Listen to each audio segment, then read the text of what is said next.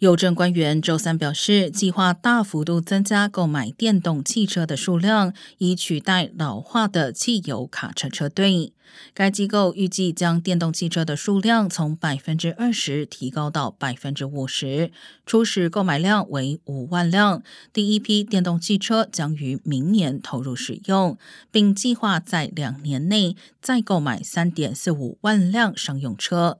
此前，共有十六个州、多个环保组织和一个工会对邮政局提起诉讼，要求其停止大量购买汽油动力送货车的计划。